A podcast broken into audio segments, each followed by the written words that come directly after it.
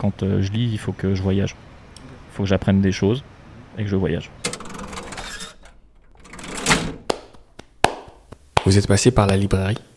Vous avez fait l'acquisition de quelques livres choisis. En arrivant à la caisse, on a fait un brin de causette. On a acheté un coup d'œil à vos choix. On a rempli des sacs et on en a un peu vidé aussi. Voici par bribes quelques brèves de comptoir pas forcément littéraires. Bienvenue à Arles, librairie éphémère croisière. Vous écoutez Comptoir Caisse. Virgile. Virgile, bonjour. Bonjour, Ça va bien? Super bien, La journée était bonne? Super bonne. Super bonne. Et encore plus parce que vous avez acheté des bons livres, je Oui. crois. J'ai acheté que des vous- livres de Toni Morrison. Vous avez acheté quoi de Tony Morrison Euh, il faudrait que je regarde, je crois que j'ai acheté Beloved, euh, Love et euh, le troisième, je me souviens plus du titre. Euh, je me souviens plus du titre du troisième, mais je crois C'est jazz, je pense. ouais. Jazz, c'est ouais. ça, jazz. Ok. Qu'est-ce qui vous a pris d'acheter du Tony Du Morrison, Morrison. comme ça, en Alors, foison? J'avais lu Home Ouais. il y a pas mal de temps, j'avais beaucoup aimé. Mhm. Et puis quand Toni Morrison a disparu l'année dernière, si je me trompe pas, j'avais voulu racheter d'autres livres et puis bah, il y en avait plus. Ok. Plus de livres, on n'en trouvait nulle part. Mhm. Et là, le fait de revenir ici euh, et de, Mhm. de trouver des livres de Tony Morrison, je me suis dit que c'était une bonne idée d'en reprendre quelques-uns d'avance. Comment vous expliquez ça, ce, ce besoin tout d'un coup de. Quand, y a, quand un auteur ou une autrice disparaît, que tout d'un coup il y a cette urgence de vouloir euh, tout lire euh, à l'instant, alors que finalement vous avez passé une bonne partie de votre vie sans la lire? C'est Vous la découvriez à ce moment-là c'est- à ou- moitié du hasard en fait, puisque j'avais lu Home quelques temps avant, euh, et en principe je pioche un peu euh, soit dans des éditions que j'aime bien, Mhm. soit des auteurs que j'aime bien, et c'est vrai que euh, j'ai fait la même chose avec Jim Harrison. À l'époque je lisais beaucoup Jim Harrison, et j'ai lu son autobiographie quand il a disparu. Mhm. Après, ça m'a donné envie de lire. Je me suis dit, mais j'ai l'impression qu'il y a plein de choses que, que j'ai manquées. Peut-être que dans un certain temps, on les trouvera peut-être plus. Mhm. Ces Ah, c'est ça. Ouais. Quoi, c'est une réaction de collectionneur Pas du tout. Non Non, même Ou si de- je garde de- tous mes livres, mais je collectionne pas, c'est plus de me dire, euh, j'ai pas envie de passer à côté de quelque chose que je pourrais euh, peut-être pas avoir l'occasion de relire plus tard. Mhm. Donc euh, il y a un moment, on se dit, ah si, j'ai vraiment envie de les lire avant que. y ait... En fait, il y a tellement d'éditions, tellement Mhm. de livres qui sortent tous les ans, que j'ai peur que ça fasse un peu comme c'est le cinéma où on se dit, bon, allez, dans, dans deux semaines, le, li- le, le film il passe plus. Et, et le livre, j'ai l'impression qu'il y a tellement de, de sorties de livres au niveau annuel que. Tôt ou tard, il y a des auteurs dont on n'entendra plus parler, ou peut-être il y aura une réédition dans Mhm. 15 ans ou 20 ans. Et c'est vrai que quand euh, Toni Morrison disparu, je me suis dit non, mais en fait j'ai envie de lire. J'avais beaucoup apprécié Home Mhm. et j'avais envie de lire le reste. Voilà. Et ça s'explique, ça s'explique comment le fait que vous n'ayez pas enchaîné avec d'autres, par exemple, euh, quand, euh, quand vous aviez terminé la lecture de Home? Parce que je pioche. Ok. C'était bien là, maintenant on part sur autre chose, euh, on découvre autre chose. Euh, bah là, je vais lire euh, le reste de Toni Morrison, mais j'ai acheté d'autres livres euh, aujourd'hui. J'en ai acheté encore euh, la semaine dernière, euh, selon les, les- les auteurs que, euh, selon souvent d'abord par les éditions. Parce qu'il y, en a d'autres hein, que vous avez, vous n'avez pas acheté que du Tony Si, Morrison. j'ai- acheté, euh, j'ai acheté euh, l'histoire du barbelé, je crois. Ah, histoire, histoire politique du film politique du, Barbelé, bar- du film ouais. Barbelé, ouais, Mhm. Qui, euh, qui, je pense, a, a tout son sens en ce moment, Mhm. malheureusement. Ouais. C'est- C'est-à-dire Qu'est-ce que, Ah bah, que vous y voyez que- dans ce titre? Bah, en fait, j'ai- appris aujourd'hui que, simplement en retournant le livre, qu'au départ c'était juste un outil agricole. Ouais. Ce que je ne savais pas. Je pensais Ouais, que ça avait été inventé pour autre chose. J'ai tout de suite la guerre de 14-18 en tête. Mhm. Ils en parlent aussi dedans. Et en fait, ils expliquent euh, dans le livre que enfin, les quatre plus grands événements euh, mondiaux que tout le monde connaît, euh, où le barbelé a pris ton- tout son sens. Ouais, les camps de concentration, Voilà, la conquête des États-Unis. Exactement. Et c'est vrai que je dis en ce moment, ça, ça a tout son sens de lire ce livre-là avec la, va dire la, la situation géopolitique mondiale. Mhm. surtout avec ce qui se passe à la frontière américano-mexicaine, euh, ce qu'on a aussi euh, tout au Moyen-Orient, Mhm. euh, ce qu'on retrouve malheureusement aux frontières de l'Europe. Donc, je trouve Mhm. que c'est intéressant de lire ça. Votre- D'après ce que j'entends, j'ai l'impression que votre moteur de lecteur, c'est souvent lié à l'actualité. Est-ce que c'est le cas? Alors, en fait, non.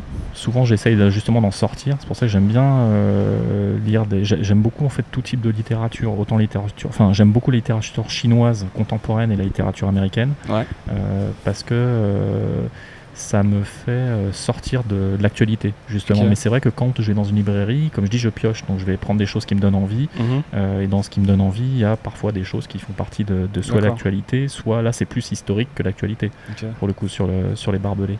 Et c'est vrai que dans la littérature, euh, euh, que ce soit américaine ou chinoise, ça nous permet d'apprendre aussi, enfin on va dire la, la vérité elle est dans le roman. Elle n'est pas dans le livre d'histoire.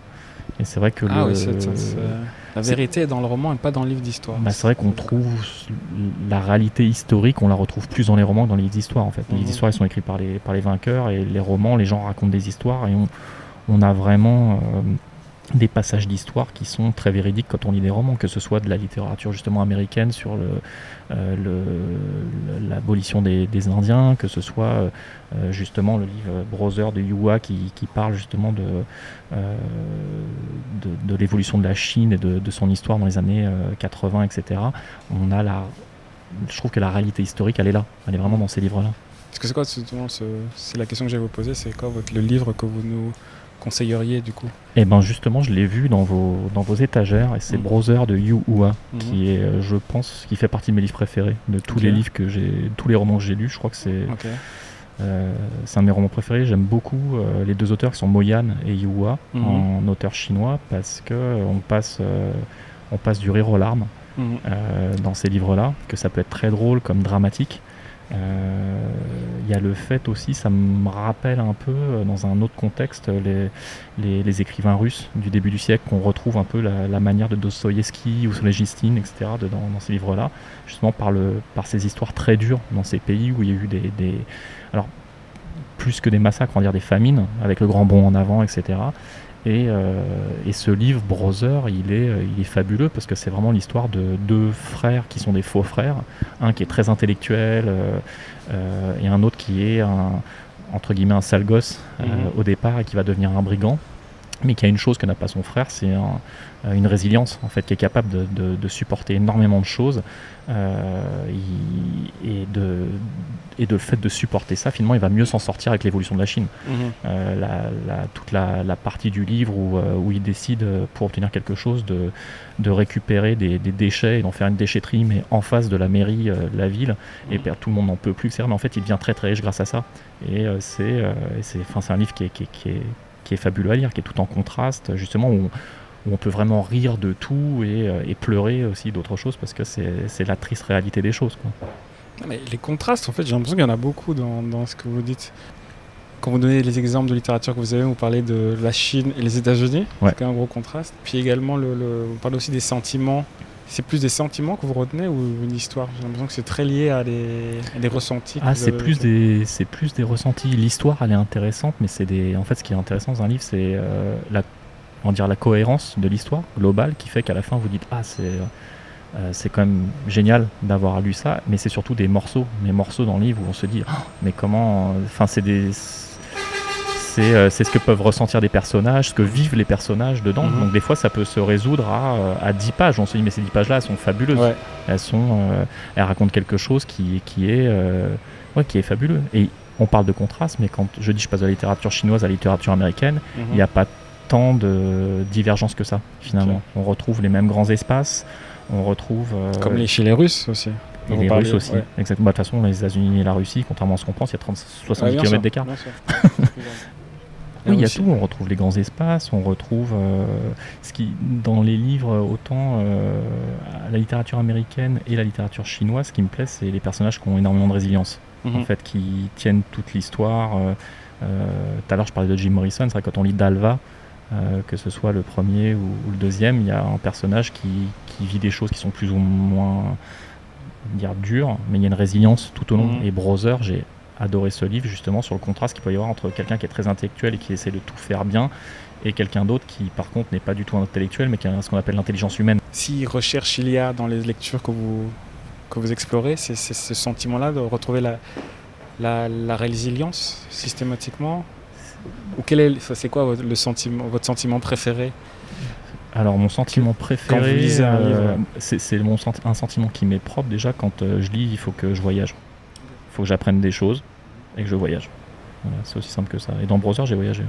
Et j'ai appris énormément de choses sur le sur l'histoire euh, sur l'histoire de la Chine, sur Mhm. l'évolution de la Chine, euh, sur euh, effectivement les suites du grand bond en avant, la révolution culturelle, euh, euh, sur, sur sur la manière de vivre de tous les jours. Et c'est vrai que c'est Mhm. intéressant. Voilà. Voyager. Voyager. Voyager pour résilier, alors, Voyager pour résilier peut-être, ouais. peut-être. pour prendre le temps. Si on prend son temps, on arrive à plus de résilience, peut-être. Merci. Merci, euh, comptoir caisse. comptoir caisse, par exemple. Je sais pas si j'avais dit euh, votre prénom. Virgile. Bonjour Virgile, merci. Merci.